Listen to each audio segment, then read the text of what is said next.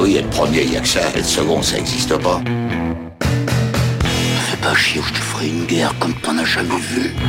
Go ahead. Quand les types de 130 kilos disent certaines choses, ceux de 60 kilos les écoutent. Make my day. Vous savez mon nom, j'ignore le vôtre. Qui êtes-vous?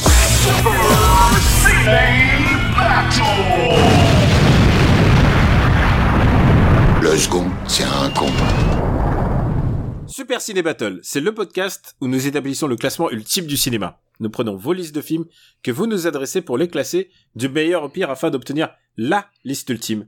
Ceci est notre épisode 127 et vous vous en rendez compte maintenant, nous sommes devenus hebdomadaires. Le temps du confinement, on espère que ça va pas durer. Pas parce qu'on n'aime pas faire cette émission, mais parce qu'on a envie que les gens déconfinent. Mais de l'autre côté du poste, j'ai le très confiné montagnard Stéphane Boulet. Hello papa, comment ça va? Eh ben écoute, ça va bien, ça va bien. Effectivement, voilà, euh, confi- confinement maximum, euh, puisque euh, puisque le, le, le, le Covid frôle les portes de de, de la famille et euh, du coup je me retrouve coincé avec avec ma fille à la maison. Donc oui, ça s'appelle un cas contact, comme on dit. C'est ça, exactement. Bon, on, on croise les doigts, on espère que ça ira et, et j'espère j'espère que tout le monde ira bien. Bah euh, c'est en tout cas le plan. Il y a plus Voilà, qu'à- espérer. c'est ça. Après Bah, on sait pas où ça va aboutir, mais c'est le plan. Est-ce que c'est pas une stratégie plutôt de regarder les films de ta DVD tech?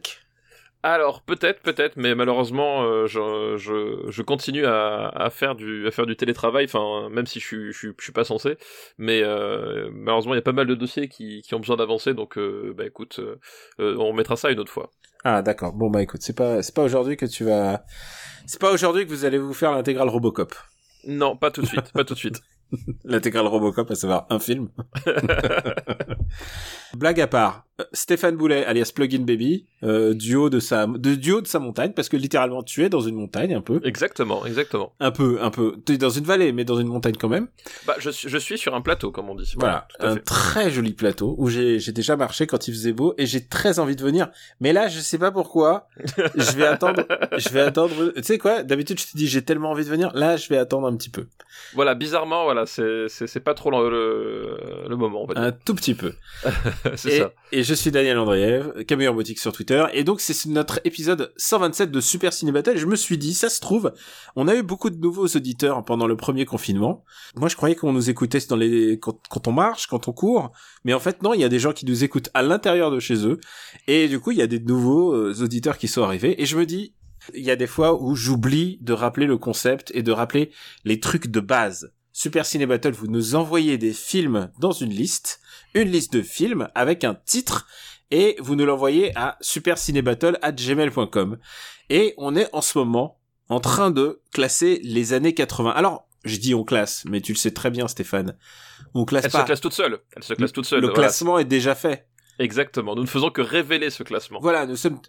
On, dit de nous qu'on est des graveurs. C'est faux. On est C'est- plutôt des dévoileurs, des divulgateurs de marbre. Des divulgateurs de marbre, effectivement. Je pense que c'est la meilleure expression qu'on peut euh, trouver. certes, certes, on grave un petit peu parce qu'il faut embellir le truc, machin, mais mais on est on divulgage le marbre. Voilà, c'est c'est Bah, notre c'est notre taf. C'est comme dans certaines entreprises, tu sais, avec euh, le système des, des, des, des, du micromanagement, en fait. T'as tout un échelon de personnes complètement inutiles, mais qui, euh, du coup, euh, enrobent le travail qu'ils font avec des mots compliqués de façon à ce qu'on croit qu'ils sont indispensables. Bah, c'est un peu nous, ça, par rapport au marbre. Alors, j'en ai jamais vraiment eu, tu sais, parce que j'ai toujours travaillé à mon compte. Donc, euh, mais j'ai des, on a des amis communs, euh, Voilà. notamment Pascal, qui sait très bien imiter euh, le, le phrasé du, du micromanagement. Exactement. Et à chaque fois qu'il le fait, j'ai l'impression qu'il parle une une langue, mais pas étrangère, mais genre une langue extraterrestre, parce que c'est que des trucs, c'est des c'est des neuf concepts euh, Et Bah, c'est la vraie novlangue telle que Orwell, euh, finalement, l'avait écrite euh, de son temps, quoi. Orwell. Orwell a écrit beaucoup de choses et Orwell n'a pas gravé le marbre. On va revoir les dix premiers, on va repasser en revue. Donc premier c'est Paris Texas, deuxième c'est Robocop le bien nommé, troisième Die Hard, quatrième Akira, cinquième c'est Blade Runner, sixième c'est Amadeus, septième c'est Les Aventuriers de l'Arche perdue, huitième c'est Abyss, neuvième c'est The Thing, Eh et oui. dixième c'est Zoo et euh, pourquoi Zoo et? Non c'est. Zoo virgule les guerriers de la montagne magique le dernier entré en date dans le classement Et il faut juste rajouter quelque chose, c'est que euh, on a eu euh, on a eu une entrée assez haut la semaine la semaine dernière, on a eu Scarface qui est rentré Ouais. entre Blood Simple et les Marins de la mer de Chine. Exactement, exactement. Et euh, et ensuite euh, et ensuite on a eu le Prix du danger euh, 72e, on a eu Top Secret, un film qu'on aime beaucoup et que je vous conseille de voir par ces temps-là. Vraiment euh, Oui, Top oui, Secret ça- oui, plus que Scarface en fait. C'est ça, effectivement. C'est euh, quitte à se remonter le moral, autant le faire devant Top Secret que plutôt que devant Scarface. Parce quoi. que c'est quand même un film, une comédie avec des nazis et des Est allemands, des Est allemands, des, des Allemands de l'Est. Oui, des, des zestes allemands. c'est un- En fait, c'est quand tu presses un citron et que ça fait Artung. Voilà, c'est le zeste allemand. des Allemands de l'Est qui sont déguisés en nazis. C'est un truc un peu chelou comme ça, mais c'est une très bonne comédie. Et euh, qu'est-ce qu'on avait? On avait jamais, plus jamais, Never Say Oui. Never Again, euh, un film, euh, Un film de connard, comme comme le titre de de l'épisode précédent. voilà, un film de connard. Et tu sais quoi quand j'ai, quand j'ai, parce que le titre il me vient quand je fais le montage et j'envoie parfois un choix à, à papa. Là, je, je t'ai pas envoyé de choix. Je me suis dit, C'était l'évidence. film voilà. de connard. Je pense que ça s'imposait. Et je pense que, on l'a dit, mais je pense que Sean Connery serait d'accord pour dire que c'est un film de connard. Complètement, complètement. Et je pense, On- je, je pense qu'il serait même fier. je pense que tous les gens impliqués dans ce film sont d'accord. Sauf peut-être euh, Michel Legrand, mais euh, parce, que- parce que Ah oui. bah, parce que Michel Legrand, il va pas dire qu'il fait de la musique de connard. Il va faire de la belle musique, lui. j'ai jamais pu encadrer Michel Legrand. Tout ce que je fais pour que tu tu fasses, tu utilises des mal de Michel Legrand, c'est incroyable. oui, c'est Alors dingue, que- hein, c'est c'est dingue. Alors que moi j'aime j'aime bien Michel Legrand. Alors euh, et aujourd'hui bah on va ah et puis il y a cette nouvelle tradition il y a cette nouvelle tradition que j'ai envie de j'ai envie et que j'essaye de lancer. On va passer une dizaine de films au, au peigne fin comme on dit déjà dans Spaceballs. Dans le tamis. Euh, 110e l'étoffe des héros. Eh oui. 111e Black Rain. Tu te souviens de Black Rain? Eh bah tout à fait, je m'en souviens très très bien de Black Rain. C'était le bon le bon vieux temps. 112e Les ailes de Néamis. Oui, Un film que t'as vu il y a pas si longtemps. il y a- exactement, c'est un devoir de vacances. Euh, Kickboxer. Ouais, Back to the Future 114e de euh, Back to the Future 2 deux, précisément. voilà, volume 2. Euh, Year of the Dragon 115e. Putain, Year of the Dragon, il a baissé le pauvre ah oui, bah il y a des films comme ça. parce que c'est un bon film hein. C'est un bon film. Mais euh, il est juste au-dessus de Y a-t-il un pilote dans l'avion euh, qui a été traité dans l'épisode 76. Et euh, donc Top Secret juste au-dessous. Ensuite au-dessous, il y a Les Ripoux 118e, C'est Le ça. Professionnel 119e.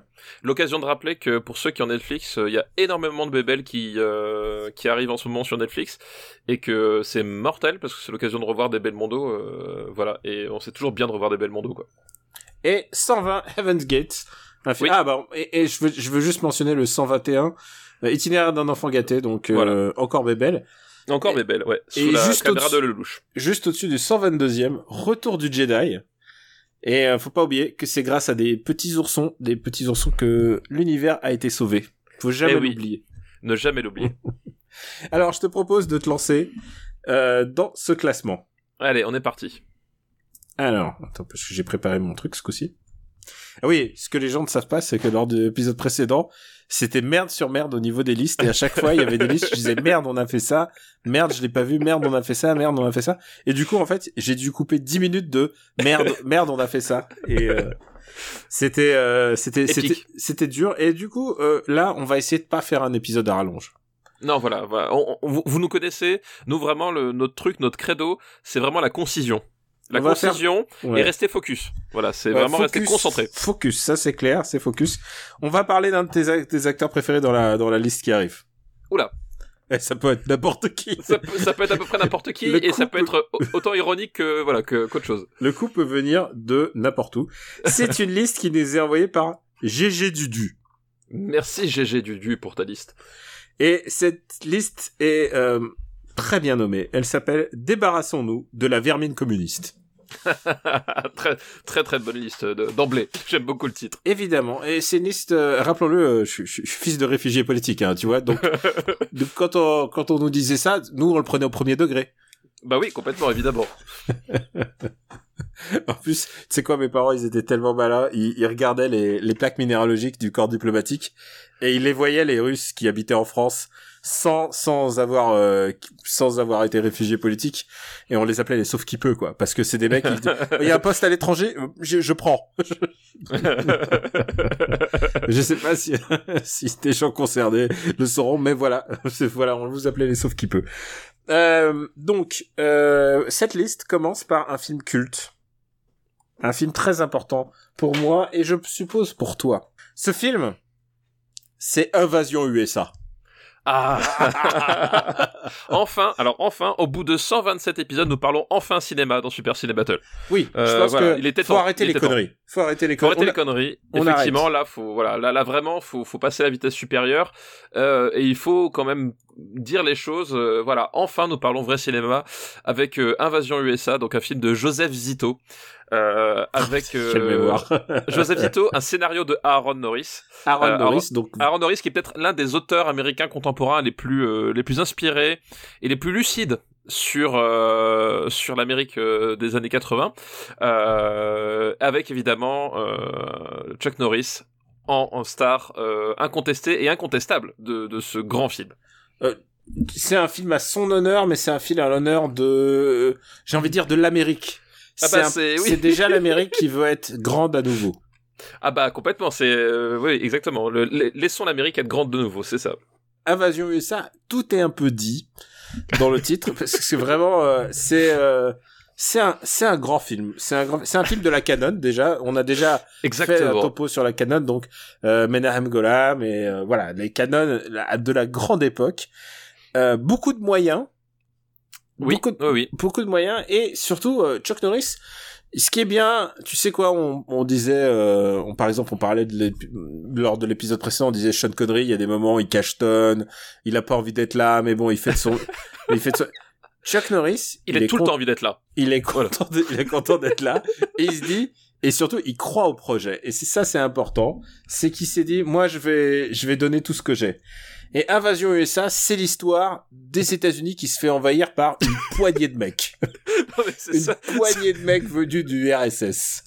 c'est ça, c'est qu'Invasion USA, c'est l'histoire des États-Unis qui se font envahir. Mais attention, quand on dit envahir, c'est littéralement, il y a une quarantaine de mecs qui débarquent avec des Zodiacs sur une plage. avec, avec des Uzi, ils ont, des, ils ont des guns. et, avec ça, ils arrivent à envahir les États-Unis. Et déjà, rien que ça, rien que ça, c'est fort. Tu sais quoi? Quand je l'ai vu, euh, j'étais j'étais jeune et je me disais mais il y a un problème tu sais parce que je voyais à peu près comment ça fonctionne parce que j'avais déjà vu des films genre qui se déroulent pendant l'occupation des soldats allemands, il y en avait partout bah, dans toutes je les crois qu'on avait tous vu le jour le plus long, tu vois, ne serait-ce que ça. Oui, mais tu sais, il y a des soldats allemands, il y en avait partout et tout. Tu pouvais pas leur échapper parce qu'ils étaient malins, ils étaient armés et tout ça. Là, là, je pense que littéralement un commissariat suffirait pour les encercler. Euh, non mais c'est vraiment ça, c'est-à-dire qu'effectivement on a une séquence d'invasion euh, à, filmer de nuit sur une plage où tu vois littéralement qu'ils voilà ils, ils, étaient pas plus de 50.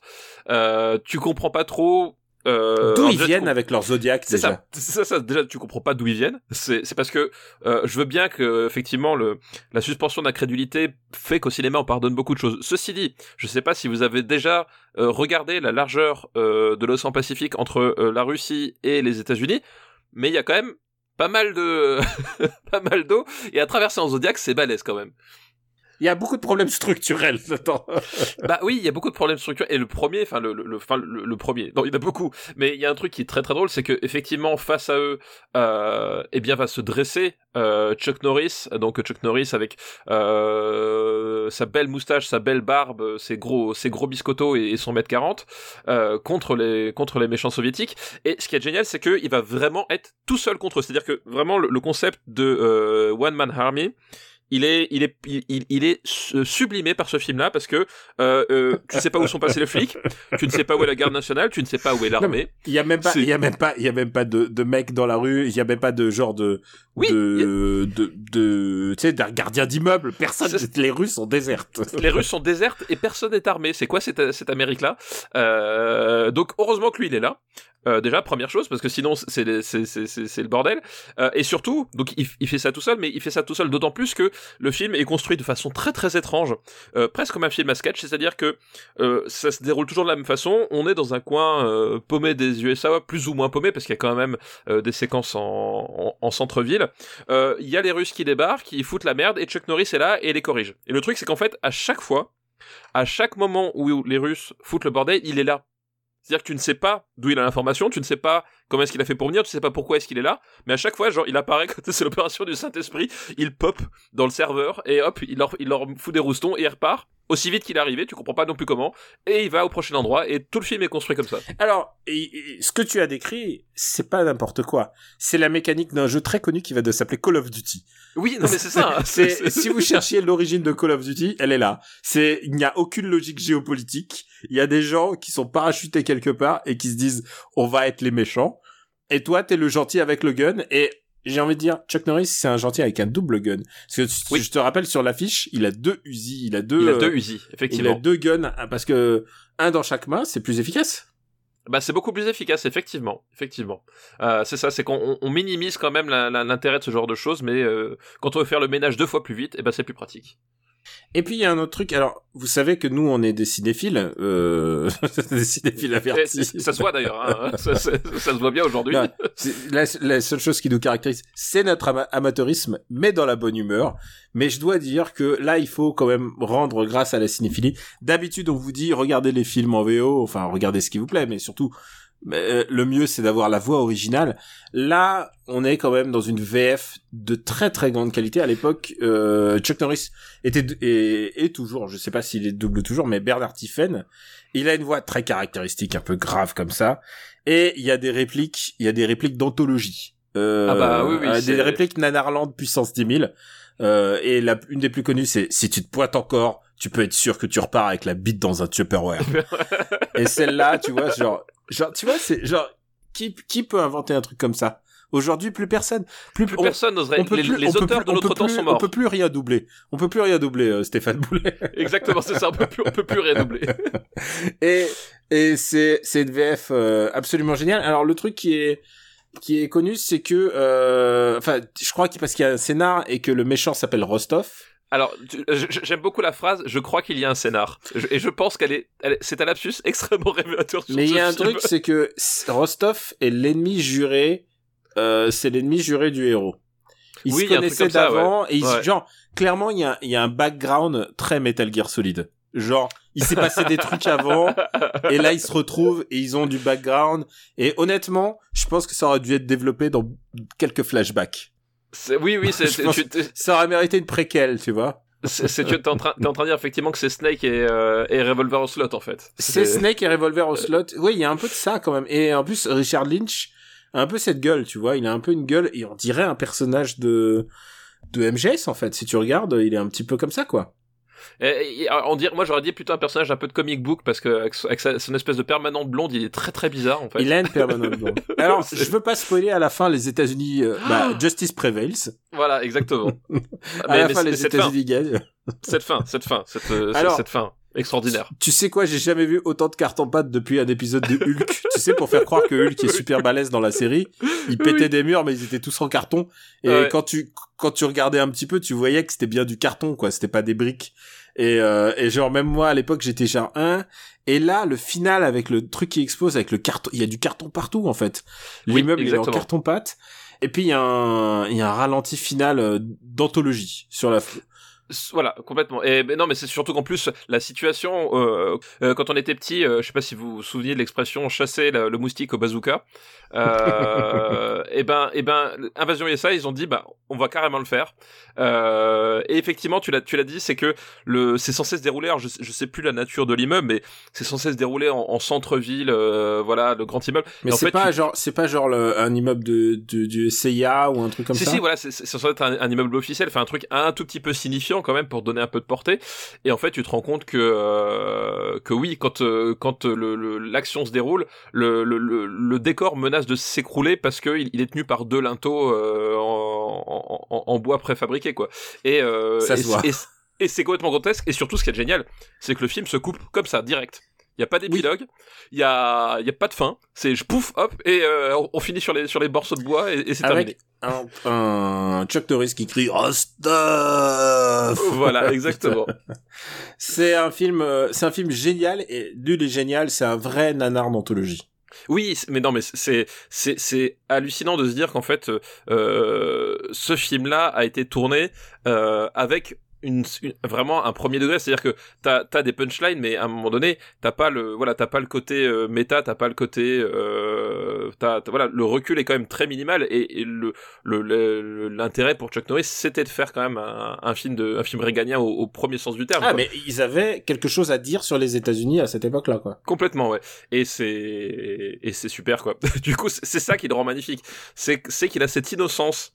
Il a vraiment cette innocence là de de se dire ouais mon mon film, je fais un, un film d'action qui va être sympa à regarder, mais en même temps, il y a On quand même un petit réfléchir. message. Voilà, en même temps, il va faire réfléchir. Genre, hmm, ok. Et alors il fait réfléchir les gens. Alors en fait, et en plus il y avait, euh, il, il, il y avait, enfin il a souvent parlé de ce film. Il disait ouais, non mais franchement, si les dictateurs, euh, si les dictateurs de l'époque, ils avaient envoyé des des, des hommes, euh, qu'est-ce qui aurait pu devenir quoi? Qu'est-ce qui se serait passé?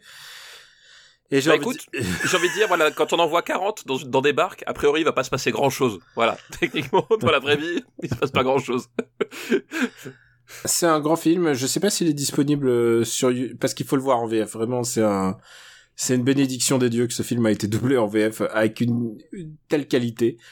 Euh, c'est moins bien que Rambo. On a j'ai pas classé Rambo. On a, on a je sais pas qu'on. Est-ce que tu voudrais le classer? Ah, Attends, Oui, je, te- oui, oui, t'ai même pas demandé. Est-ce que tu aimes ce film? Bah, euh, je, je, l'aime comme un, comme un plaisir déviant, évidemment. Euh, je, je l'aime pour sa ringardise, je l'aime pour, euh, euh, pour tout ce qui, pour tout ce qu'il fait de travers, en fait. Pour- Pour son over over the topisme. complètement, complètement. Alors, je regarde euh, la liste. Moi, je, je l'aime beaucoup. hein. Je trouve que c'est un film débile et euh, il est juste un chouïa chiant au milieu. Mais enfin, je veux dire, passer le fait de, tu sais, c'est comme les visiteurs. Une fois que t'es arrivé euh, à l'étape, maintenant, qu'est-ce que tu fais, quoi? Et ça, ils ça. arrivent avec leur leur, leur, tuba et leur leur, leur Zodiac, leur bateau gonflable. Et ils se disent, bah, qu'est-ce qui peut arriver maintenant, quoi? Il se passe pas. Enfin, tu, tu sais que les États-Unis pourront pas être renversés par 40 mecs. Euh, où est-ce qu'on va le classer? Euh, en sachant ouais, que ouais. Rambo 3, Rocky 4 sont des films meilleurs, quoi qu'il arrive. Oui, en fait, c'est ça. C'est c'est à peu près la même chose que, que, que Rambo 3, Rocky 4, sauf que, on va dire que l'attention au détail et la production value Hmm. est quand même pas exactement dans la même catégorie, quoi. Oui, et il n'y a pas le- l'acting euh, l'acting sauvage de, de, Stallone. Stallone. Voilà. Euh, Euh, Over the Top est 107ème, mais c'est moins bien qu'Over the Top quand même. Ça, ça peut pas aller au-dessus de Black Rain, c'est pas possible. Ça peut pas aller Euh. au-dessus de l'ours, point. c'est une phrase. Oui, oui, déjà, première chose, ça peut pas aller au-dessus de l'ours. je regarde, c'est moins bien que Spaceballs. C'est ça. Est-ce que c'est mieux que Chérie, j'ai retréci les gosses? Chérie, j'ai... ah. Alors, je trouve que c'est aussi drôle. Pas pour les mêmes raisons. Ouais, ouais, ouais. ça- c'est tout aussi Mais, drôle. Alors, du coup, est-ce que c'est mieux que La Guerre du Feu? Ah, je préfère regarder la guerre du feu à Bon, choisir. Est-ce que, est-ce que Invasion USA entre la guerre du feu et Chérie, j'ai retréci les gosses, ça tirait Euh, on peut, on peut, on peut. Tu vois, si ça tenait qu'à moi, je le mettrais au-dessus du tombeau des Lucioles. Ah oh, oui, très bonne idée. Stop, stop, tu m'as convaincu. hop, hop, contrôle Z, contrôle Z, hop, hop. Voilà, tu vois, regarde, il y a... A- Annulé, annulé, euh, Voilà. annulé, hop. T'as Dune et le tombeau des Lucioles, bah, je le mettrais juste au-dessus. Voilà. Alors ça, les fans de Dune, ils vont pas être contents. Mais il y a Bah. pas tant de fans de Dune que du Dune original que ça, hein. Enfin, du Dune euh, sorti. Non, c'est- juste que aujourd'hui, euh, il y, a, il y a le film a été réhabilité parce que euh, Fincher, Fincher, Lynch a été Lynch. réhabilité. Mm. Euh, mais non, t'en as, as pas tant, tant que ça. Et, Enfin, et c'est pas un film qui le mérite de toute façon beaucoup d'être réhabilité au-delà d'un certain, certain seuil, on va dire. Maintenant, on va continuer dans cette liste. Débarrassons-nous de la vermine communiste. Avec un deuxième film qui s'appelle Double détente. Ah, mais oui, double détente. Effectivement, double détente, double Vandame.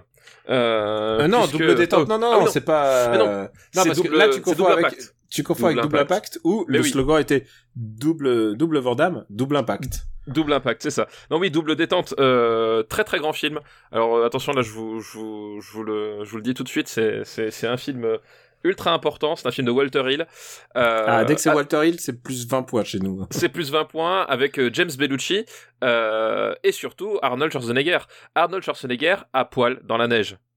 Et je pense que rien que... dans un rôle de comédie voilà, dans un rôle de comédie euh, où il joue euh, Ivan Danko, euh, un, un, colonel ou capitaine de euh, de la police de, de la police moscovite, qui va se retrouver dans une histoire de trafic de drogue. Il y a cette fameuse scène où il débarque dans un dans un bar et il maltraite les types et à un moment donné il y a un, il y a un des types, il lui arrache la jambe et tu découvres en fait c'est c'est une jambe euh, c'est une fausse jambe une jambe de bois il, il, lui arrache la jambe il prend la jambe il, il enlève un bouchon il verse et tu découvres qu'il y a de la cocaïne à l'intérieur de la jambe et il le verse il fait cocainum et euh, c'est peut-être l'un des plus grands moments de cinéma qui ait jamais existé, euh, à mon sens. Euh, j'adore ce, j'adore ce film, c'est, c'est génial. Donc oui, oui, il est sur une histoire de drogue et en fait le trafic l'emmène à Chicago et à Chicago, il va tomber euh, sur James Bellucci. Ils vont devoir faire équipe, donc c'est un buddy movie. Euh, évidemment, James Bellucci, c'est l'Amérique décadente dans ce dans ce cas-là de, de, de, plus décadent. Voilà, justement. Euh, c'est c'est un type qui qui dit des gros mots, qui qui picole, qui picole, qui euh, qui respecte pas le protocole. Euh, c'est McNulty, hein, c'est. oui, c'est ouais, c'est McNulty vraiment beauf quoi.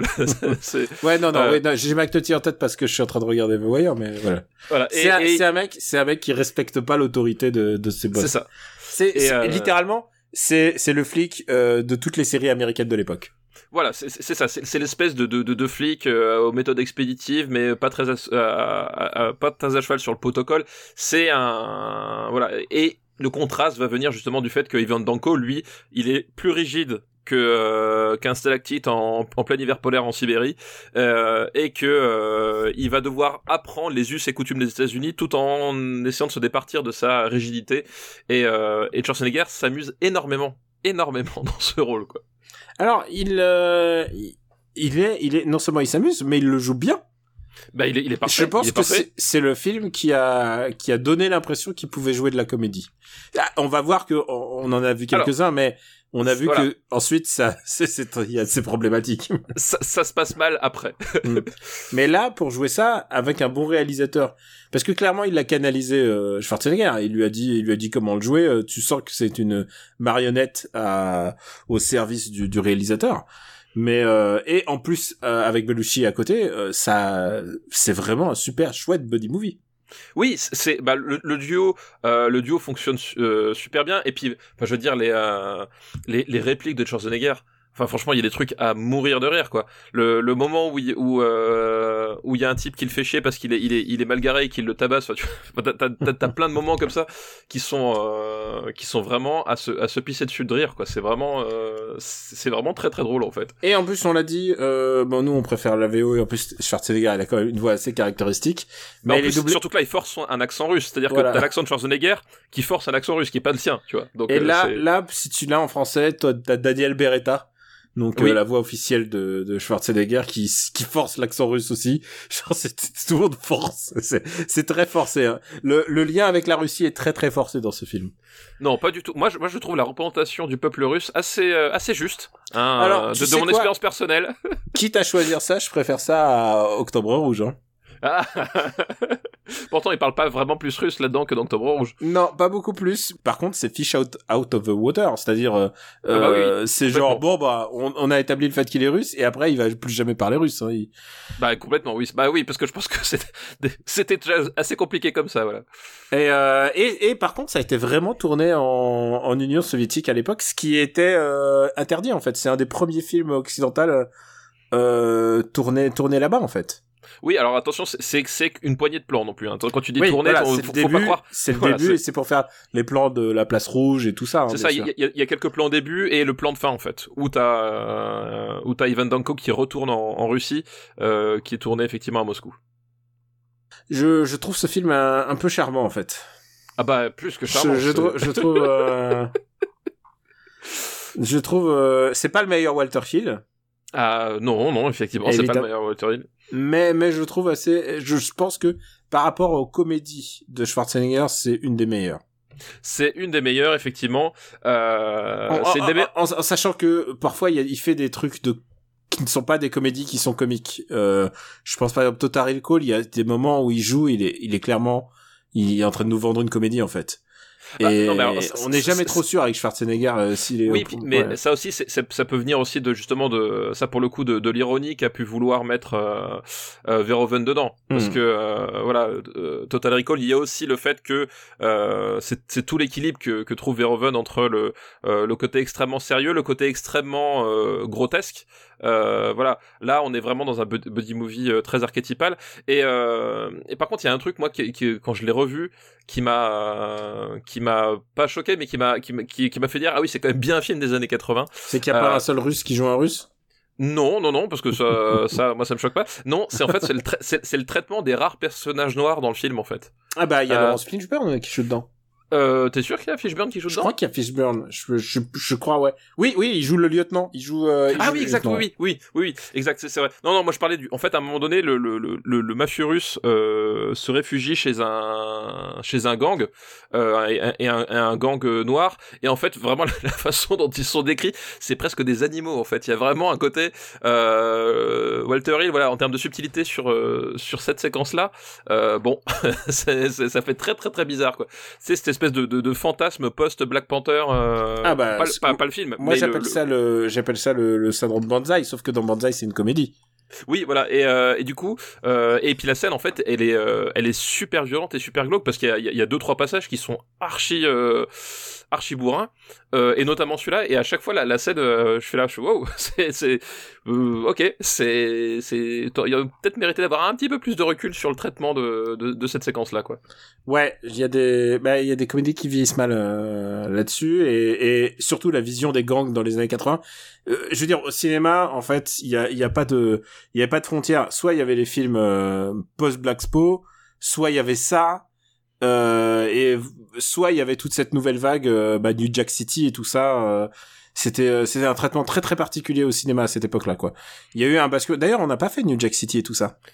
Euh, non, on n'a pas fait, mais c'est 1990, New Jack City. Ah, il est juste 90 Ah d'accord, Ouais. ok. Alors où est-ce qu'on va le classer? Ah, Euh, double détente, double détente. Double Euh, détente. Euh, c'est une bonne comédie. Ça va au-dessus. Et en plus, si vous aimez les films avec des bus, c'est euh, c'est un bon film parce qu'il y, a une- il y, a une- il y a une super séquence de poursuite pourtant- en, en bus à la fin. Et pourtant, les caricatures de l'Union... Alors, alors, faut bien qu'on soit clair. La caricature de l'Union soviétique et des communistes, aucun problème. La caricature du peuple russe, c'est autre chose. Non, mais ça, c'est interdit. C'est c'est- c'est hors limite. Ça, Voilà, attention. ça, c'est- ce podcast est, est pas très tolérant là-dessus. Il y a ça, et, et, euh, et aussi mélanger la Savoie et la, et la haute, c'est quoi déjà, euh, La Savoie et la Haute-Savoie. Voilà, ça, C'est- tu, ça, tu vas, un pas- tu vas pas mélanger les torchons et les serviettes. Voilà, il y a deux trucs, il y a deux interdits, quoi. Par Ouais, contre, exactement. la calvitie, ça a pas de problème. et, Alors, où est-ce qu'on, où est-ce qu'on, Alors, est-ce que c'est plus drôle que Beverly Hills Cop? Euh, Bah, c'est à peu près pareil. C'est un peu euh, équivalent. hein. C'est un peu. Je... Beverly Hills Cop euh, est peut-être plus euh, passe mieux en tant que comédie pour la bonne simple raison que euh, il est vachement moins violent en fait que euh, parce que euh, comme je dis double détente t'as deux trois passages euh, qui sont qui sont vraiment hardcore en fait enfin je trouve le, et, et c'est ça aussi le, le, le truc le euh, je- finalement le talent de Walter Hill en fait c'est c'est- c'est cette euh, cette euh, cette façon dont il embrasse frontalement le film d'action euh, dans toutes ses composantes et quand il fait des scènes de fusillade c'est c'est assez violent quand même Euh, Beverly Cop est reste plus Walter familial Hill, quoi. euh, Beverly Cop est plus familial Et Euh, euh, surtout, il y a la prestation d'Eddie Murphy qui est, au, qui est au-dessus Voilà. de, Voilà, de Schwarzenegger, quoi. au- au-dessus de Schwarzenegger. Euh, mais voilà, c'est c'est juste, on va dire, une, une question de sensibilité en fait. C'est pas un défaut. Enfin, au contraire, enfin, je, je- ce serait bien la première fois que je, je suis en train de dire qu'un qu'un film violent est violent, c'est un défaut. Euh, mais c'est juste que c'est une question de sensibilité. Effectivement, Beverly Hills Cop, dans le projet de comédie globale, est peut-être plus fédérateur, quoi. Alors, euh, mais je pense que c'est mieux que Rocky 4 en termes oui, de comédie ouais. sur l'Union soviétique. C'est mieux que Rocky C'est mieux euh, que Père Noël est une ordure. C'est mieux que Monty Python Sens de la vie. Euh, je vais vers le haut, hein, je passe vers le haut. Je pense que ma limite haute, je pense que c'est mieux que Goonies, mais moins bien que Fievel. C'est mon, mon avis. Maintenant, est-ce que tu, qu'est-ce que tu vois? Et écoute, euh, écoute, ça me va. Ma Ça foi. Ouais, ouais, ouais, ouais. ça Voilà, me choque pas. Pour une fois que t'es, mais t'es sûr, hein? Je, je- Oui, oui, non, très, oui, oui, très bien, ça va, ça va très bien. collégial. Euh, merde, c'est double détente et qui s'appelle Red Heat, je crois en... Red Heat, ouais, c'est ça. Hop, Tout tout à est dit dans le titre quand même. et euh, et on va faire euh, on va faire un dernier film de cette liste qui Bah est oui, un bah autre oui. film euh, basé sur Débarrassons-nous de la vermine communiste et c'est un film que je sais que tu aimes pour plein de raisons c'est Firefox, l'arme absolue. Ah, mais évidemment que je l'aime Firefox parce que déjà Firefox, euh, en plus d'être un navigateur internet, c'est aussi un film euh, de Clint Eastwood avec Clint Eastwood à la gloire de Clint Eastwood. Et rien que ça, rien que ça, c'est le genre de choses qui moi me, me met en joie. Oui, c'est c'est à la gloire de Clint Eastwood et euh, au détriment de l'Union soviétique encore une ah fois. Bah, c'est complètement à la gloire de, des États-Unis. Enfin, c'est vraiment, euh, pour le coup, effectivement, Invasion USA est un film à la gloire des, des États-Unis, mais euh, les types, euh, ils sont, on va dire, pas dans leur pas dans leur élément, c'est-à-dire que voilà, ils ont des prétentions, mais ils ont, ils, ils ont pas les moyens de les réaliser. Euh, Double détente, c'est effectivement, on l'a dit, un, une, un truc complètement comique où justement l'idée c'est, c'est de jouer avec les artifices, euh, euh, les artifices et les euh, et les préjugés, des choses comme ça. Donc c'est pas le même truc. Là, Firefox c'est un vrai un pur film de, euh, de propagande, euh, puisque l'idée... Comment, on, comme on les aime. oui, comme on les aime, c'est-à-dire que c'est vraiment... En fait, on le, donc euh, Clint Eastwood joue un vétéran de la guerre du Vietnam, évidemment, qui est délégué par la CIA pour se rendre en Union soviétique et voler euh, Firefox, l'arme absolue, qui est quoi? Qui est un, un avion furtif de dernière génération qui pourrait faire basculer la guerre froide, tout simplement. Euh, et donc c'est c'est une espèce c'est une espèce de film plus ou moins d'espionnage mixé avec un, du pré-Top Gun, euh, parce qu'on est avant Top Gun hein, quand même, on est en Firefox, on, on a même décennie, mais on est avant Top Gun. Euh, voilà où euh, voilà tu as ce héros américain qui va voler euh, au sein de la, de la Sainte Mère Russie euh, le, le, leur arme absolue et qui va la retourner contre eux quoi. Voilà.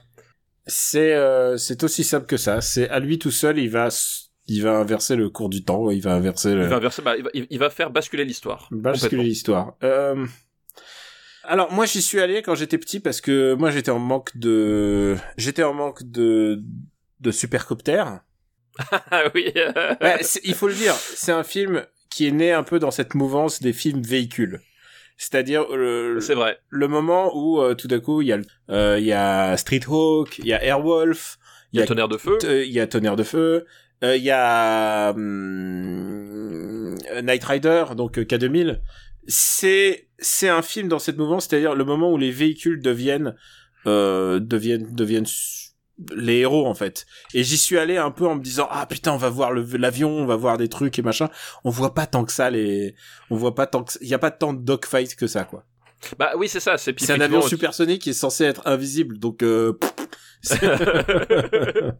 mais en fait c'est ça c'est qu'en fait le, film est est est est, euh, est coupé en deux. Euh, c'est vraiment un voilà on dit que au cinéma la structure habituelle c'est trois actes. Bon bah là il y en a deux. Euh, le premier acte c'est Clint Eastwood qui va essayer de donc de s'infiltrer euh, en Union soviétique. Euh, donc ça veut dire passer des des postes frontières, euh, euh, dissimuler son, son identité et euh, tabasser des agents du KGB qui auraient découvert qui il est. Donc ça c'est la première heure. Et la deuxième heure c'est il pique l'avion et il rentre chez lui. Voilà. Et, et c on va dire c'est un scénario pour un truc qui se veut sérieux c'est pas aussi c'est pas aussi débile qu'Invasion USA mais c'est quand même un peu débile. C'est ça c'est-à-dire que c'est un peu léger hein première chose. Euh, évidemment on, on, vous passe le, la, la caractérisation des, des, des soviétiques euh, qui n'existent vraiment pas. Ils sont vraiment juste là dans le décor pour pour servir de, de, de défouloir pour ce bon vieux Clint. Aucun mais russe il... n'a été blessé pour le pendant le tournage puisque ils devaient oui. tous être allemands. Ils devaient tous être allemands ou euh, ou, ou suédois. ou, ou, suédois ou un truc comme ça effectivement. Euh, euh, et euh, le, gros problème de Firefox, euh, enfin le gros problème, en fait il en a plein, mais le gros problème à mon sens c'est qu'une fois qu'il monte dans l'avion, tu dis ça y est le film va démarrer, sauf que comme j'ai dit c'est pré Top Gun, c'est-à-dire que tous les problèmes qu'il y a en termes de mise en scène et de euh, de production value, d'utilisation de, l'univers dans, Top Gun, ils sont encore pires dans Firefox, c'est-à-dire que ça va être une heure de pilotage, mais une heure de pilotage où tu vas avoir des gros plans sur le visage de Clint Eastwood dans le cockpit, euh, des allers-retours dans, une dans une salle de guerre qui franchement fait un peu pitié, euh, et en fait les, les enfin la mise en scène est archi euh, engoncée là-dedans, c'est-à-dire qu'elle elle arrive pas du tout à se sortir du problème qui est que eh ben elle a pas les moyens de filmer un, un des dogfights euh, pour de vrai.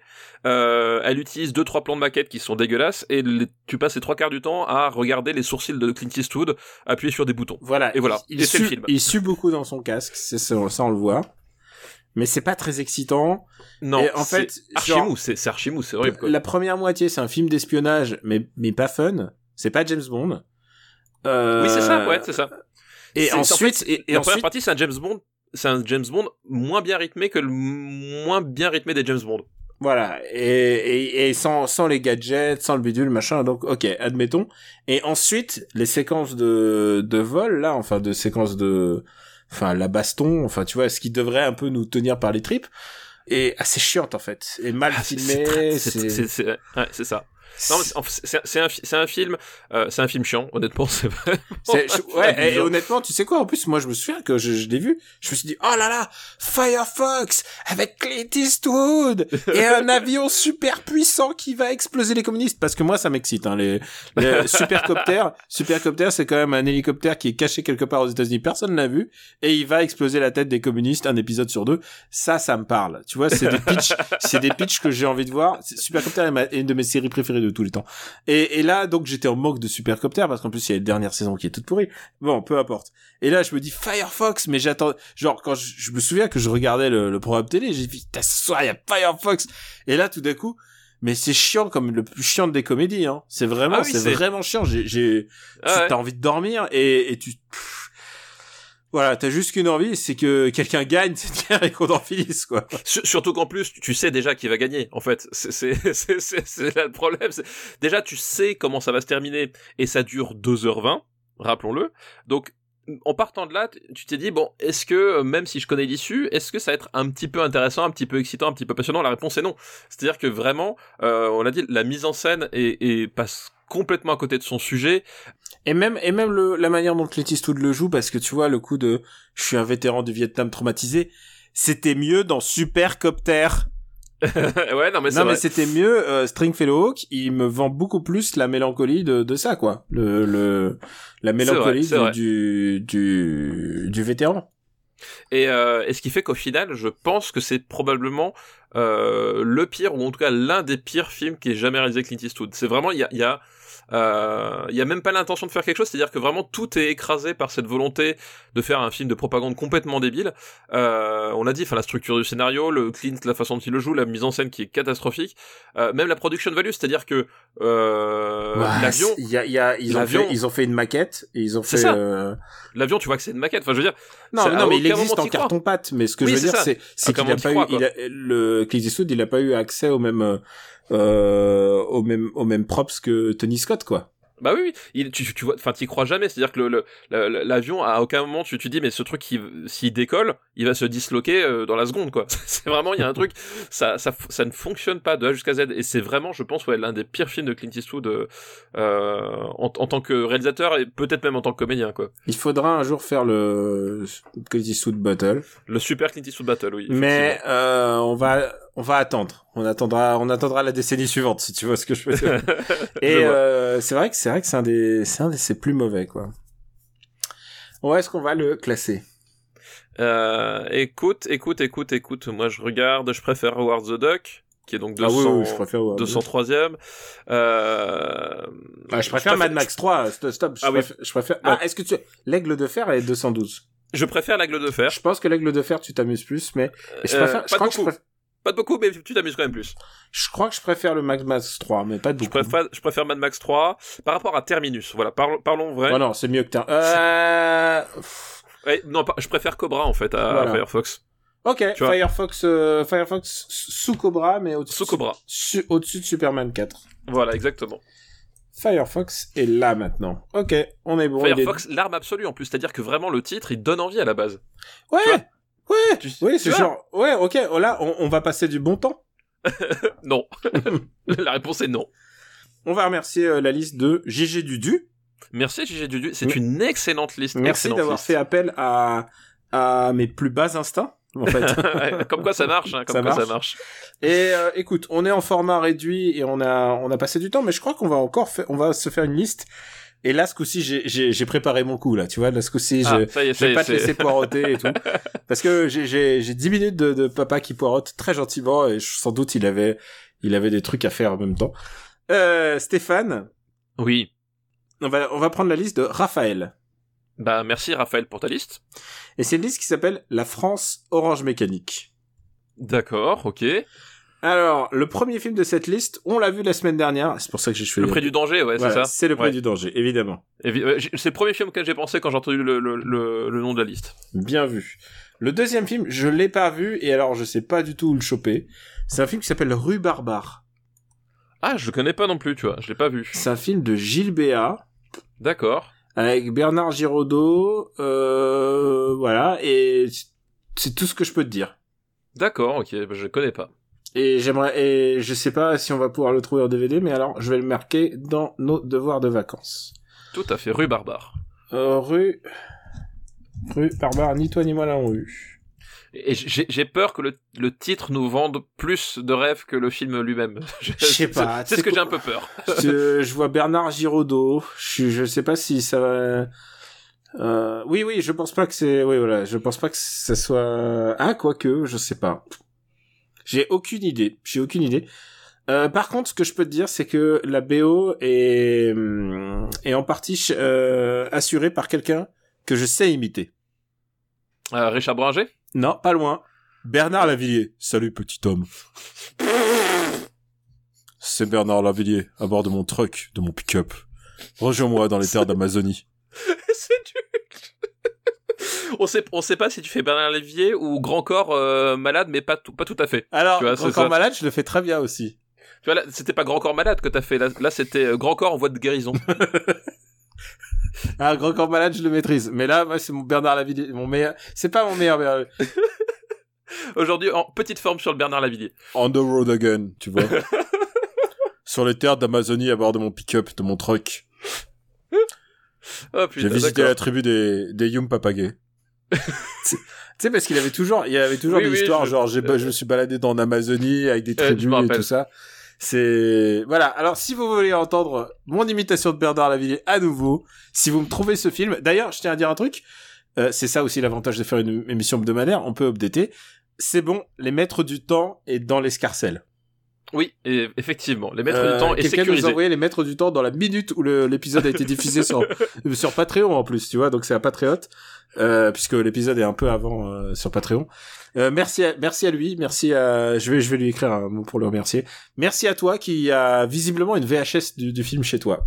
Merci. Oui, bien sûr c'est sur VHS. hein. Ah bah, évidemment, le, le meilleur euh, format. Et le dernier film, je sais que tu l'as vu par contre. C'est un film euh, avec un titre emblématique. Ne réveillez pas un flic qui dort. Mais oui, évidemment, ne réveillez pas un flic qui dort. Avec Parce- donc le parce grand, que- parce le, que ça le- fait mal. le grand, je sais pas, mais Alain Delon. avec Alain Delon. Alain Delon dans sa dans sa période, euh, euh, c'est une période super super bizarre. C'est-à-dire que le, le type, il a il a tourné avec Visconti, il a tourné, euh, euh, tu vois, il a, il a fait des, des, des films comme ça. Et puis d'un seul coup, dans les années 80, euh, il se met à faire euh, une chier de, de, de, de téléfilms de policiers, mais parce que c'est euh, dans ce Qui n'ont ni queue ni tête. qui n'ont ni queue ni tête et qui sont tous complètement interchangeables. En fait, il y a vraiment un truc.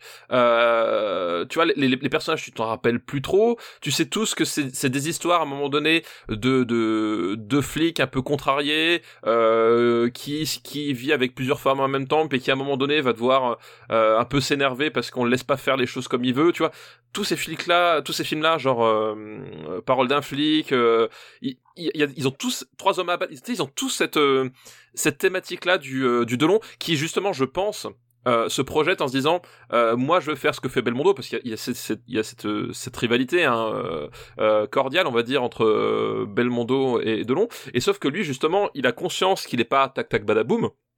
Et il se dit, euh, moi Alain Delon, mon, truc c'est que justement, je suis Alain Delon. J'ai tourné, euh, j'ai tourné le, j'ai tourné le Guépard, euh, j'ai tourné, j'ai tourné des grands films comme ça.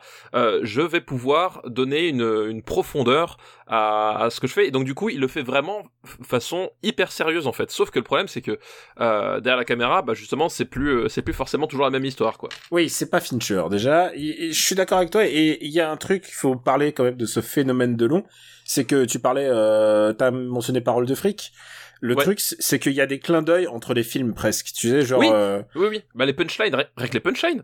les punchlines. euh, Il y a, y a genre, genre parfois ils réutilisent les mêmes manteaux et les mêmes décors. Oui. Il y a parfois il utilise un, un nom qui a déjà été entendu. Enfin, il joue vraiment. C'est vraiment euh, presque il jouait le coup du Cinematic Universe de Delon. Et c'est devenu un tel cliché que euh, il y a un célèbre sketch des, des inconnus. Euh, sketch dans l'époque de Télé des Inconnus qui s'appelait, c'était une parodie des films de Delon, s'appelait ne, réveille, ne réveillez pas les couilles d'un flic qui dort. oui, c'est Et ça. c'est c'est pour dire à quel point tous ces films avaient un titre interchangeable et ça parlait d'un flic et d'un flic qui est toujours dans le mal, qui est toujours du mal avec la hiérarchie, mais qui veut bien faire son travail, mais un bad cop. C'est toujours le même archétype. euh, on en a vu des milliards. Et, euh, et c'est vrai que celui-là, il s'est illustré parce qu'il avait, il avait quand même un titre, euh, un titre assez punchy, quoi. Oui, il, avait, il avait un, un, titre effectivement. euh, voilà, le titre. Mais et, et c'est ça qui est marrant, c'est que vraiment le, le titre fait euh, fait série noire au sens euh, au sens littéraire. C'est-à-dire que ça, ça c'est vraiment, ça pourrait être un, un, un- le titre d'un roman de d'un roman de gare que tu que tu lis, de trucs accrocheurs où euh, voilà, tu tu, tu tu tu tu captes tout de suite les enjeux, tu captes un peu l'atmosphère que tu vas que tu vas voir. Et, et, et tous ces films-là, en fait, ils sont super drôles parce que, comme je disais, ils, ils ont cette volonté d'être euh, extrêmement sérieux, extrêmement noir, en fait, d'être extrêmement dramatique. Euh, voilà, là, là t'as Michel Serrault qui euh, qui est dans un rôle euh, dramatique d'un type à la dérive. En fait, son son personnage, son, son- le personnage de Serrault, tu vois, il, voilà, il, il, il a des, des espèces de d'accès de violence Oui, alors, tout le long, tout du film. c'est ça qui est intéressant, c'est que c'est l'opposition entre Zero qui est un peu à la old school et Delon qui est là pour euh, casser la hiérarchie, il est là pour C'est euh, ça, c'est ça exactement. Ouais, bah parce que voilà, et puis euh, le tout le côté euh, justice expéditive, mais fait avec vraiment les moyens. Enfin, vraiment, c'est un film. Euh, j'ai j'ai utilisé le mot téléfilm au début, mais c'est vraiment ça, c'est-à-dire que c'est filmé de vra- vraiment de façon super plate. La lumière, elle est dégueulasse, et euh, et on essaye de faire du Charles Bronson euh, avec Alain Delon. Euh, sans avoir le sans avoir enfin sans avoir les moyens du premier justice ah, du, Charles que Bronson mais avec avec la prétention de Verneuil quoi. oui Enfin, la c'est- prétention. ouais. J'ai pas dit que Verneuil était prétentieux mais la prétention de faire du Verneuil. Oui, voilà, de, de, de, faire du de, de, de faire un petit côté drame social aussi, où justement à un moment donné la la, la violence des personnages re- reflète une certaine tension euh, que le bah, le mal euh, incarné par Alain Delon est le seul à pouvoir euh, remettre dans l'ordre quoi. Et d'ailleurs, euh, et d'ailleurs, le réalisateur de ce film qui s'appelle euh, José Pinero, c'est aussi celui qui a fait euh, Parole de flic. Et Ah bah oui, euh, voilà. donc Ouais. c'est interchangeable. Et il avait réalisé la série qui s'appelait Fabio Montal. Est-ce que tu te souviens de ça? Putain, oui, je m'en souviens. de Bah, Montal. C'était une série. ça a pas duré longtemps. Hein, c'était c'était quelques épisodes euh, sur TF1. C'était vraiment la production TF1 avec. Ça se passait à Marseille, hein, c'est ça. hein? Je je crois que c'était Mar- Marseille quoi. Voilà. Ouais, ouais, c'est ça. Et c'était euh, et c'était genre bon pour euh, bah c'était le gros coup de l'époque, c'était genre TF1 qui se paye une série avec Alain Delon à l'époque où ça se faisait pas trop quoi. Oui, oui, bah c'est, oui, c'est, c'est beaucoup plus tardif. Enfin, je crois que c'est au début des années 2000, il me semble, Fabio Montal, mais c'était vraiment ça. Et effectivement, mais là, c'est, euh, et là, c'est réalisé pareil, c'est-à-dire que, euh, voilà, utilisation de des, gros plans euh, complètement génériques, euh, des décors pas travaillés, sais, voilà, une lumière plate, euh, tout ce truc-là. Puis c'est, c'est, enfin, c'est, c'est hallucinant parce que euh, de long, tu sens que quelqu'un à un moment donné lui a montré les, les, les en fait tu sais c'est c'est c'est ces films le, euh, les films italiens euh, de, des- des années 70 les les, les polars euh, Les polars extra- un peu. et- bah c'est les- c'est l'équivalent de la B... c'est l'équivalent de la BD au cinéma euh, pour eux hein pour oui voilà. Mais et et et, et les poli et les poliziotesco c'était vraiment des, des c'était pareil c'était des archétypes avec euh, une criminalité rampante et un, un flic qui va se s'é- s'ériger face à eux et qui va être le dernier rempart euh, ultra macho ultra violent euh, voilà enfin euh, c'est un genre vraiment très très particulier la différence c'est que les poliziotesco déjà euh, ils allaient quand même vachement plus loin dans tout ce qui était euh, tout ce qui était rapport à la violence, que ce soit psychologique ou, simplement euh, physique, ils- avaient une, sorte de lâcher prise que n'a pas du tout Alain Delon à cette époque-là, parce que Alain Delon il, soigne quand même son, son image. Et il veut pas tomber dans, dans, dans un sort, une sorte de film d'exploitation, enfin voilà. Alors que le Polizotesco c'est du pire film d'exploitation, pur film pardon d'exploitation qui et ils assument le truc jusqu'au bout. Et, Et puis ah, sur- donc donc avec la violence qui y va. Avec la violence qui y va et surtout euh, du coup ils étaient euh, le, les Polizotesco ils étaient complètement débridés. C'est-à-dire que les mecs euh, c'était des tournages en mode guérilla quasiment. Euh, ils allaient tourner des, des, des poursuites en, en bagnole euh, dans les rues de Rome en plein milieu des, des embouteillages. Et tu sais très bien qu'ils avaient pas prévenu la police et qu'ils tournent au milieu des embouteillages à tel point que euh, certaines poursuites dans plusieurs Polizotesco sont reprises d'un film à l'autre parce que c'était tellement dangereux et tellement compliqué à obtenir que euh, il, il, filmait une poursuite, il la vendait au maître et après il se les répartissait dans trois quatre films différents, tu vois. et, euh, tout cet esprit là qui, donne justement le, côté nerveux le, côté intéressant du Polizotesco parce qu'en plus enfin c'est le Polizotesco c'est né en réaction aux Brigades Rouges, euh, voilà, qui, qui, était du, du, terrorisme communiste dans, l'Italie des années, des années 70. Donc il y avait vraiment un climat, alors qu'en France c'était pas vraiment la même chose. Et, euh, Alain Delon prend la, coquille en fait et se dit bah tiens je, je veux faire pareil mais je, vais élever le débat et faire un vrai final de long et c'est là où il se vautre complètement c'est qu'en fait en élevant le débat euh, il se rend compte qu'il y a plus d'escalier après et il tombe alors d'abord il a sa page aussi sur Nanarland ah bah oui, oui, oui, c'est vrai, forcément. Ouais. Enfin, forcément, enfin, genre, évidemment, je, je, je n'ai, je l'ai pas lu. Euh, J'avais lu le Invasion USA à l'époque, mais évidemment, euh, j'ai pas, j'ai pas été voir, mais Invasion USA s'affiche, hein, c'est obligé. Mais celui-là, celui-là est un film, est un film politique parce que euh, pas de politique dans ce podcast, mais c'est un film politique. Jamais, jamais. Puisque c'est des flics qui se revendiquent de droite en plus. Euh, c'est des, des flics qui donc. sont anticommunistes. c'est genre, oui, est il est là pour, je suis là pour le, le euh, lutter contre la pègre, euh, contre la pègre et le communisme. C'est vraiment, c'est c'est leur mot d'ordre. C'est un vrai, c'est un vrai brûlot politique qui sort euh, dans les années 80. Alors il faut voir aussi la période dans laquelle euh, laquelle ça sort. Euh, je pense c'est intéressant parce qu'en fait, il sort en plein pendant le, ba le basculement du second mandat de il a été produit juste en, pendant le moment où la France était en cohabitation et je pense que c'est pas un hasard. Euh, ah, oui, oui. c'était le moment où Chirac est, euh, était premier ministre et du coup il y a une espèce de lâcher prise sur sur ce cinéma là genre ils, se sont sentis reprendre des ailes ils se sont dit on va faire un gros gros film. C'était ça hein, le propos. C'était un film c'était un film genre sur les méthodes expéditives de la police les revendications euh, ce genre de choses quoi et, euh, et c'est pas un hasard que ce film-là sort en 88, genre juste après.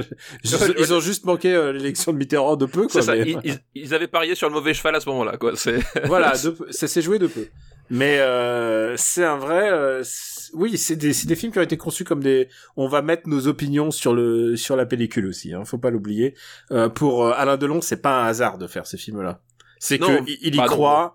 C'est qu'il y croit au premier degré. Il, et et euh, ça rend pas le personnage plus sympathique. non, mais c'est ça, c'est qu'en fait, effectivement, euh, enfin tous ces films pour la peau d'un flic, c'est-à-dire qu'effectivement, il, est dans cette, dans, dans ce, dans ce film euh, de droite, mais vraiment au sens la droite telle que, euh, telle que t'aimerais plus la voir. En fait, c'est vraiment le, l'espèce le, le, de truc arc-bouté sur, sur des principes euh, ancestraux et une conception, euh, une conception de, de la place de l'homme avec un petit H dans dans la société. Euh, et, et, voilà, et le grand problème de ça, c'est que euh, voilà. Belmondo, tu peux dire qu'en parallèle, il faisait euh, des films avec aussi des flics virils, avec aussi des flics qui, qui, qui, qui résolvaient les situations par le, par le Magnum 357, hein, puisque voilà, le professionnel, tout ça, enfin, euh, tous ces films-là, c'est le même truc, sauf que Belmondo, il y avait tout cet aspect détente dans l'écriture, dans le jeu, euh, dans tout un tas de choses qui faisait que, eh ben, ok, c'est que du cinéma, on prend ça à la blague, alors que Delon, il fait ça avec une emphase, mon pote. Oh, Delon, il y croit. Euh, le, le début du Delon, le début du Delon fou là, celui donc qu'on a dans les interviews, il est là. Oui, euh, complètement, voilà, ouais. C'est ce moment où euh, en plus, Delon, en plus, c'est un mec qui, dans les années 60-70, aime bien le répéter, a traîné avec les mecs de, de la mafia. Euh, c'était un mec, il aimait bien jouer un peu le bad boy et tout. Et oui, il, il, a, il avait cet aspect-là, tout à fait. Ouais. Il a, il a investi ouais. sans doute de l'argent là-dedans, peut-être, on ne sait pas. Enfin, genre, il, il laisse planer euh, souvent le doute dans les interviews et il dit qu'il a côtoyé ces gens-là, quoi. Euh, c'est d'ailleurs, d'ailleurs, le truc le plus orgueilleux de de de Delon, c'est toujours de répéter les gens avec qui qu'il a côtoyé. C'est peut-être, c'est peut-être, peut-être la faiblesse de sa filmo, c'est qu'il s'est plus occupé de, de de son image que des films eux-mêmes, quoi. Bah, c'est-à-dire qu'en fait, Delon, il a eu un, enfin, le début de sa carrière est, quand même euh, vraiment inc incroyable. Hein. Quand tu compares, voilà, on avait parlé de euh, du Guépard, mais euh, Mélodie en sous-sol, euh, quand il tournait avec Verneuil, Borsalino, euh, Plein Soleil, euh, Le Clan des Siciliens, La Piscine, tous ces films-là en fait. Il a eu comme un début de carrière absolument dingue. Il était vraiment le, type incontournable du cinéma français, enfin en tout cas l'un des types incontournables et un, un, acteur hyper connu. Et le truc c'est que dans les années 70 ça commence à tourner. Ce, ce, genre de choses, ça commence à tourner pour tout un tas de raisons. Il commence à être un peu passé de mode. Il, a aussi peut-être ce, problème de de rester ancré dans la légende Alain Delon et d'être le seul à y croire. Et le, Alain Delon des années 80, son cinéma des années 80, donc celui auquel on, assiste là avec euh, Ne réveillez pas un flic qui dort, euh, c'est ça, c'est-à-dire que c'est un type qui est ringard et il est le seul à pas être au courant. Euh, et c'est vraiment ça son problème, quoi. Ce qui fait, de, ce qui a fait de lui qu'il a co-scénarisé le film. Hein, et... Enfin, d'après, euh, c'est d'après un bouquin, c'est comment il s'appelle le, le classico là, c'est euh, Fajardi. C'est oui, ouais. voilà, c'est Fajardi qui a lui-même co-scénarisé. Donc Fajardi, en fait, ça a été aussi euh, un mec qui a qui a beaucoup écrit de romans noirs en fait dans les années entre les années 70-80 et qui a beaucoup et qui a beaucoup inspiré tout ça, qui a beaucoup inspiré. Euh... Bah, je, je, veux dire, c'est pas pour rien, c'est-à-dire que ces années-là, euh, tu l'as dit, il a euh, euh, ne, réveillez pas un flic qui dort, il l'a écrit, mais euh, en fait, c'est c'est les années où, où, il devient scénariste. Trois hommes à abattre, il est aussi scénariste, et c'est les années où il devient réalisateur, puisque pour la peau d'un flic, mmh. il est aussi réalisateur, c'est-à-dire qu'effectivement, c'est le moment où il est ringard et il, il pense que c'est un complot que tout le monde en veut contre lui donc du coup la solution qu'il y voit c'est prendre lui-même les rênes euh, de, de ses films donc soit au scénario soit à la mise en scène soit aux deux euh, et de dire bah du coup vous, vous voyez que je suis quelqu'un d'important. Et en fait c'est là où il se vautre le plus quoi. Euh, et, et là où il est grotesque. Et ce film là est un film grotesque. Et il l'est parce que justement euh, parce que justement c'est c'est c'est ça préfigure finalement il y a certaines scènes ça préfigure la vengeance de Morsay en fait. En termes de en, en termes de décalage entre le en, entre la capacité de jeu et la et la et, et ce que t'essayes de jouer quoi. Vraiment il y a des trucs euh, Michel Serrault est incroyablement mal dirigé dans ce film là c'est, ah, il, est, il, est, il est en roue libre, il est terrifiant.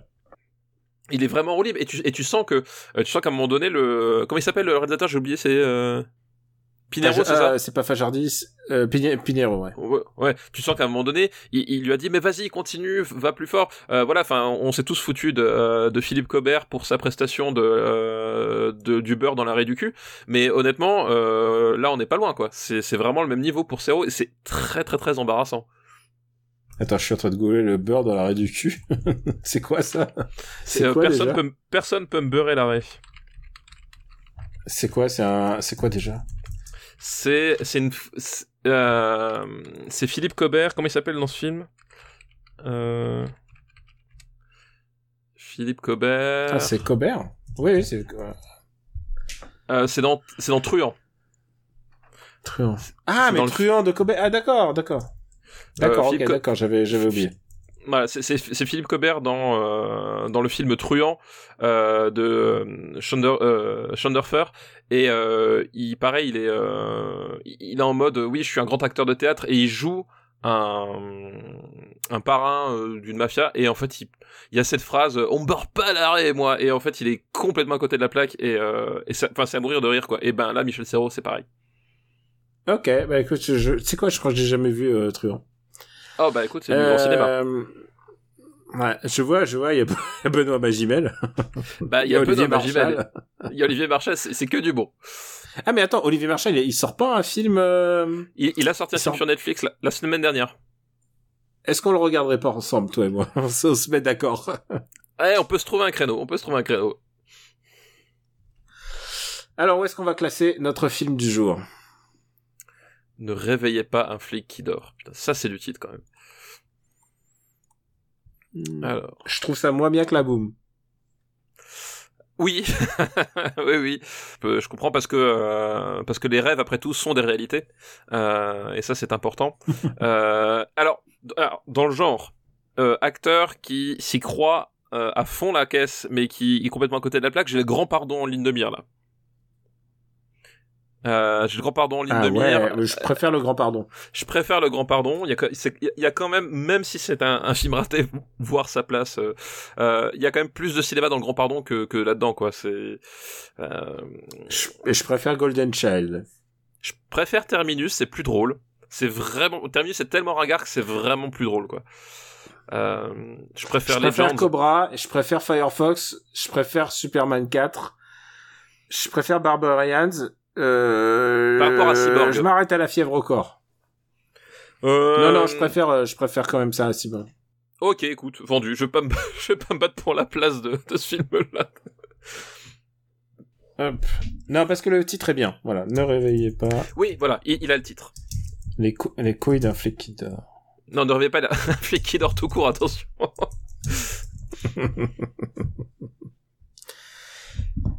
Eh bien, on va remercier euh, Raphaël pour sa liste. bah, merci Raphaël pour ta liste, effectivement. Et papa, ce que je te propose, bah, c'est de faire une recommandation puisque c'est la fin de l'épisode. C'est la fin de l'épisode, effectivement. Euh, et pas de politique dans mon podcast. Euh, nous allons, enfin, moi, je vais parler du dernier film récent que j'ai vu, euh, qui est un film Netflix, qui est un, qui s'appelle Les Sept de Chicago, qui est un film écrit et réalisé par Aaron Sorkin. Voilà, qui est une personnalité qu'on ne présente plus, n'est-ce pas? On avait parlé du stratège notamment. Nous, si vous voulez à un moment donné parler de Aaron Sorkin, stratège, donc le film avec avec Brad Pitt, qui est un qui est plutôt plutôt bien classé, hein, si si je ne me trompe pas. Euh, il est où? Le stratège, voilà, 11e de notre euh, top euh, des années 2010. Euh, donc c'est le scéna- c'est le même scénariste. Donc là, du coup, le C'est dans l'épisode 109. l'épisode 109, en- donc en début d'année. Voilà, euh, cette année où on se disait qu'on allait faire euh, pas énormément d'épisodes et puis finalement bon le, sort on a décidé autrement.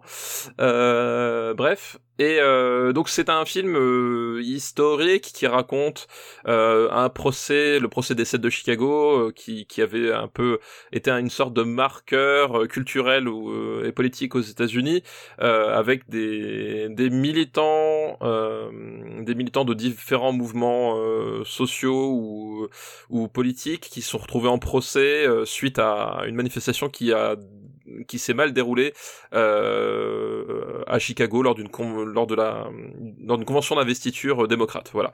Et donc le c'est un film de procès euh, c'est un film de procès donc euh, euh, où on va suivre le procès on va avoir des flashbacks à un moment donné sur différents moments et on va nous emmener jusqu'au bout. Donc le film de procès comme Aaron Sorkin c'est un truc qu'il connaît bien c'est comme ça qu'il s'est fait connaître avec avec de- des hommes d'honneur à, à l'époque et donc il revient un petit peu aux sources avec ce film là qui je trouve est un film euh, intéressant enfin très bien écrit dans le sens euh, euh, toujours chez Sorkin le, sens du dialogue le sens de la rythmique euh, la façon de, croquer les personnages c'est toujours un truc qu'il arrive très très bien à faire.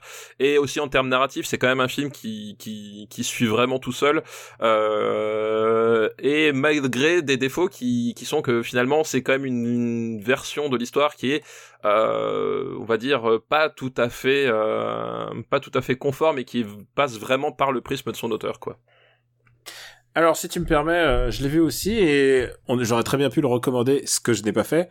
Euh, D'abord, je pense comme toi, c'est un film intéressant à voir parce que j'aime bien voir Sorkin en fait. Du simple point, de vue de l'écriture et de la mécanique d'écriture, ça m'intéresse toujours plus que sa mise en scène. Je pense que en Ah fait oui. le problème de Sorkin, c'est qu'il lui faut Fincher quoi. Euh, dès qu'il y a Fincher, tout d'un coup, le matos de Sorkin, il est, il est transfiguré. Là, c'est parce que parce moins Fincherisé, on va dire. Il y a moins de. je maîtrise. j'étais pas au courant quel film je sais pas de quel film? Je, ça me je, je- je suis sûr qu'on. je- je- je sais pas Laisse-moi chercher. souvient je je vais Wikipédia pour voir. personne s'en souvient je crois de ce film là non C'est vrai qu'on a, on a toujours pas parlé. Ouais. Mais il a aussi écrit pour Danny Boyle, et, enfin n'oublions pas. Euh, le problème pour moi euh, de ce film, c'est que euh, d'abord, je trouve que les interprétations sont super. Euh, Sacha Ouais, bah Baron oui. Cohen, il est super. Euh, Eddie Redmayne, il est super. Il y a, hum, Mark Rylance euh, il y a Jeremy Strong. Il y a, euh, il y a Mark Rylance qui est super. Il y a Gordon Levitt qui est très bien. Il y a Frank Langella qui est au-dessus du réel tellement il est bien. Oui, il y a Michael. Keaton qui est venu pour cabotiner et il cabotine mais à, à 100%. C'est vraiment même, un, c'est un euh, film de un film choral en fait et on a John Carroll Lynch aussi qui est un acteur que j'aime énormément euh, qui, est vraiment sous-exploité au cinéma et là ça fait ça fait plaisir de le voir en plus dans, un rôle où euh, de type à peu près normal en fait et ça fait du bien où il n'est pas serial killer ni rien.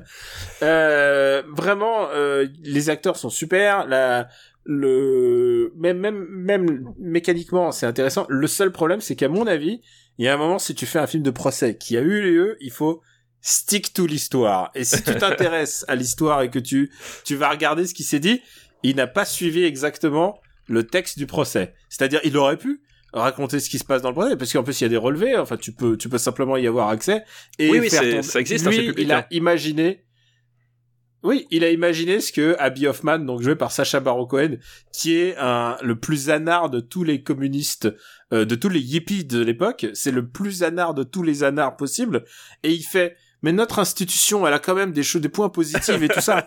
Et là tu fais Aaron. Là tu fais Aaron arrête.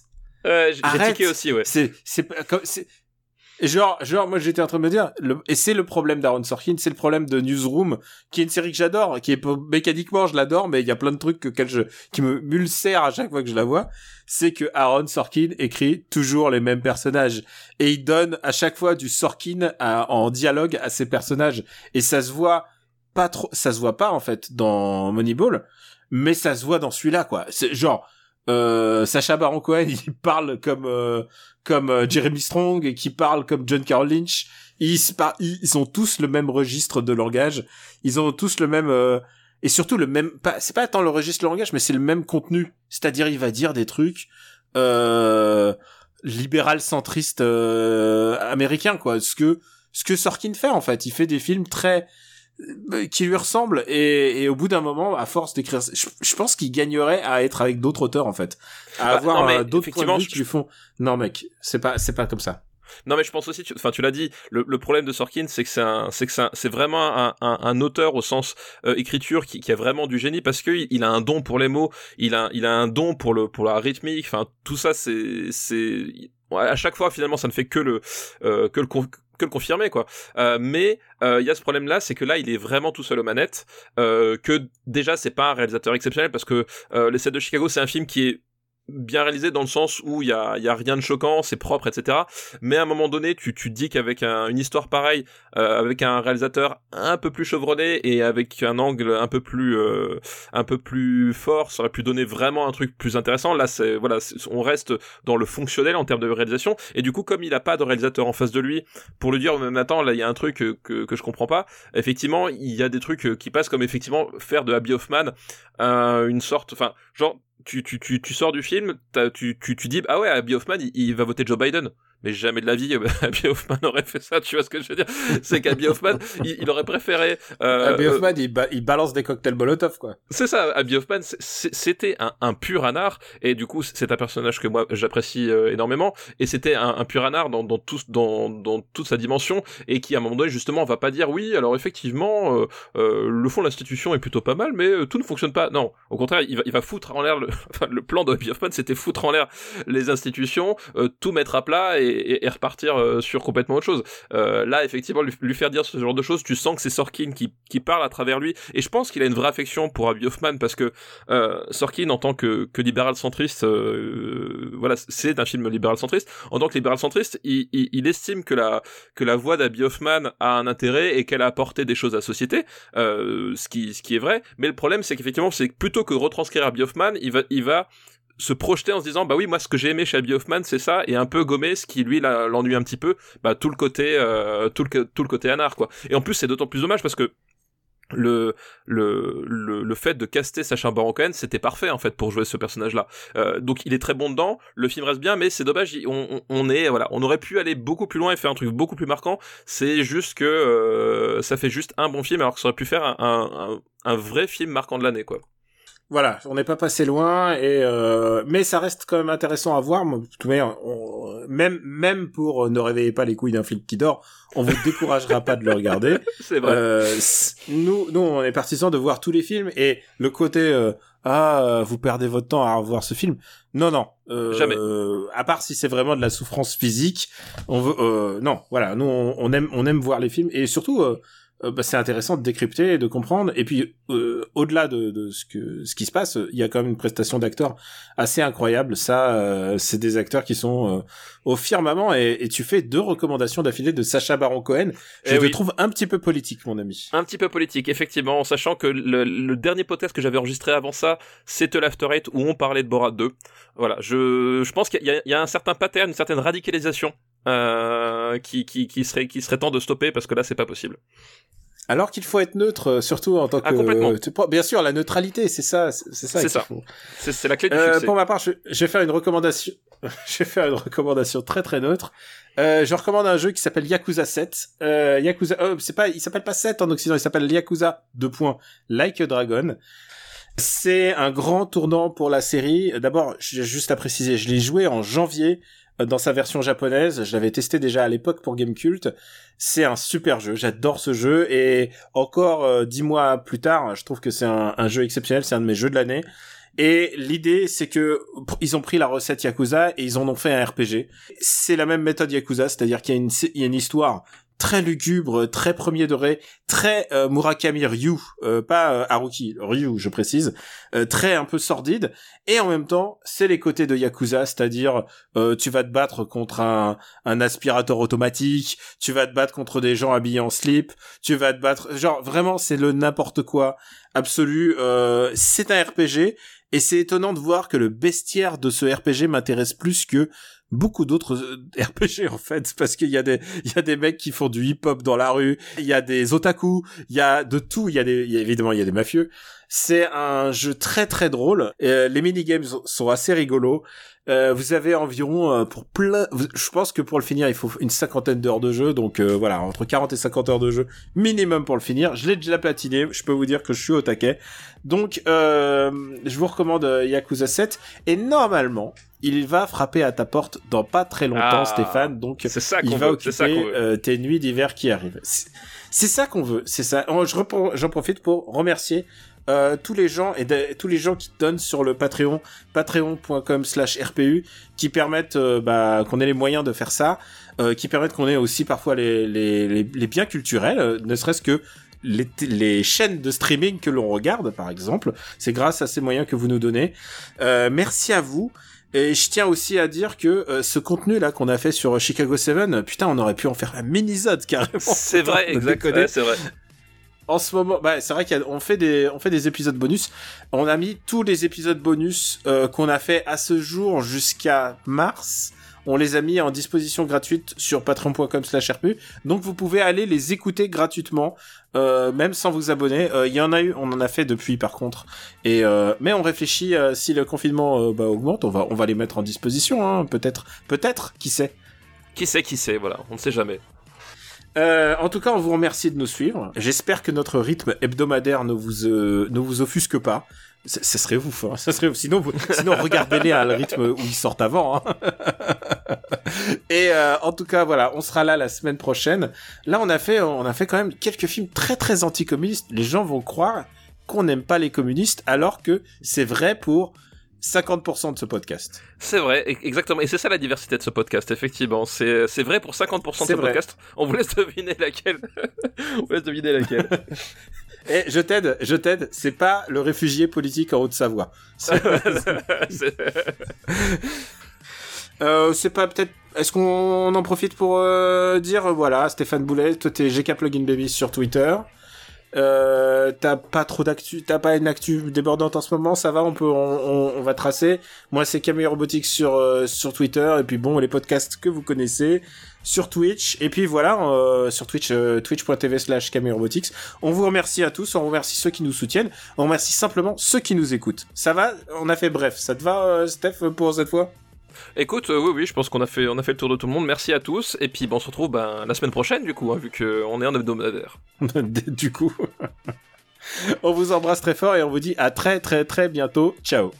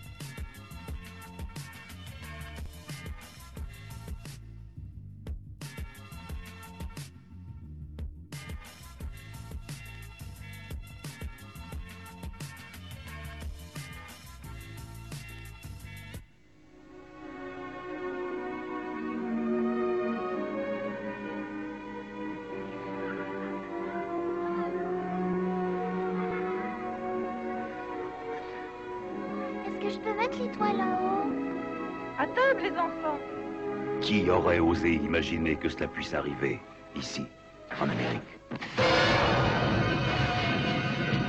Une véritable armée de terroristes organisés, fanatisés. L'Amérique n'a pas été attaquée par des agresseurs étrangers depuis 200 ans, mon vieux. Leur cible, les États-Unis d'Amérique. Leur objectif, le contrôle du pays. Dans quelques heures, demain, l'Amérique aura changé de visage. Aujourd'hui, un seul obstacle se dresse contre leur projet. C'est fini pour toi.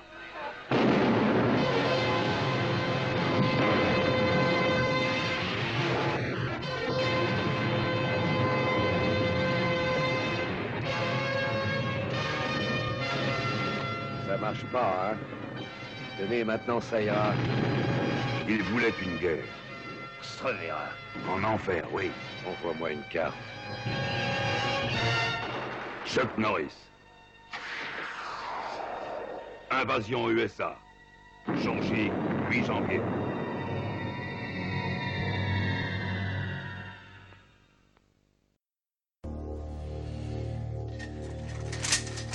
Il m'a fallu 20 ans pour sélectionner les meilleurs et ficher nos ennemis. 20 ans pour mettre au point la plus belle des machines de guerre jamais conçues contre la pègre et le communisme. On ne pourra jamais les contrôler. C'est des fanatiques.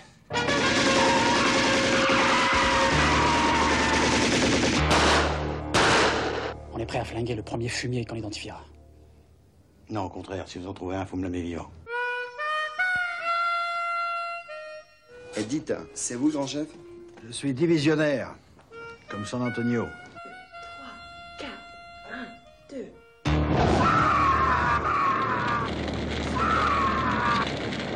2. Plus d'initiatives de cette sorte. Nous y pensons tous, Grindel. C'est un douloureux problème. Douloureux Mais j'ai pas de douleur, moi. Aucune douleur. J'ai juste envie de dégueuler partout et de leur filer mon flingue dans les couilles.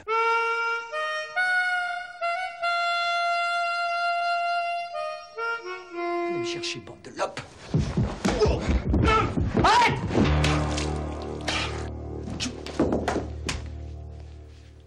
Tu permets?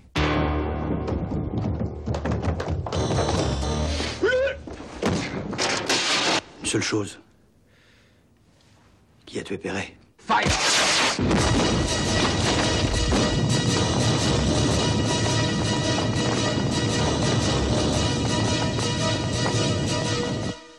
Fallait pas réveiller un flic qui dort.